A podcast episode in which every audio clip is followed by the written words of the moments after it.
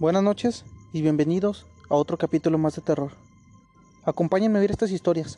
Son cortas, pero como les dije a ustedes, no quiero dejar a nadie en afuera.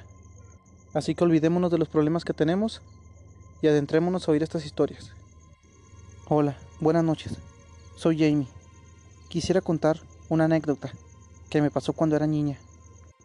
Yo tengo una gemela, así que desde pequeñas dormíamos juntas, en la misma cama. Había otra cama, pero preferíamos dormir juntas. Una noche, me acuerdo bien, yo estaba durmiendo a la orilla de mi cama y vi una sombra de color gris, muy alta, parada al lado de mi cama. Estaba medio inclinada, mirándonos dormir. En eso, miré cómo se acercó más y se dejó ver un poco. Era un chico, de unos 12 o 15 años tal vez. Con miedo, le pregunté, ¿quién eres? Estiré mis brazos para poder tocarlo, pero al momento de hacer eso, se hizo como humo.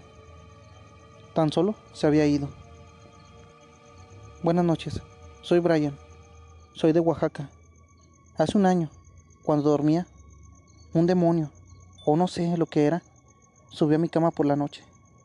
No podía moverme. Tocó mi estómago y salió como un humo blanco de mi estómago. Y él lo tomó. Me sentí débil y me desmayé. En la mañana siguiente había una marca en mi estómago. Nunca supe lo que fue. Buenas noches, soy Vanessa Rivera. En una ocasión me quedé sola en mi casa. Estaba intranquila. Sabía que me iba a dar miedo dormir sola, pero no quise pensar mucho en eso. Ya cuando estaba agarrando el sueño, empecé a escuchar susurros de muchas voces y no lograba entender nada de lo que decían. Cuando repentinamente todas callaron y una voz resonó el nombre de Satanás. Rápidamente reaccioné y abrí mis ojos y en el marco de la puerta de mi habitación había una sombra de un hombre grande. No quise mirarla y cuando abrí los ojos lo escuchaba en mi mente y me decía que no tuviera miedo y que fuera con él. No pude dormir toda la noche. Él me repetía lo mismo hasta que amaneció. Buenas noches, soy Diego.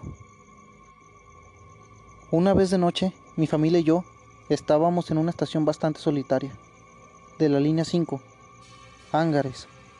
Ya era de noche, solo estábamos nosotros y otra persona al otro extremo de la estación. Esa persona nos vio fijamente y se arrojó las vías. Cuando corrimos a ayudarle, no había nadie. Simplemente desapareció.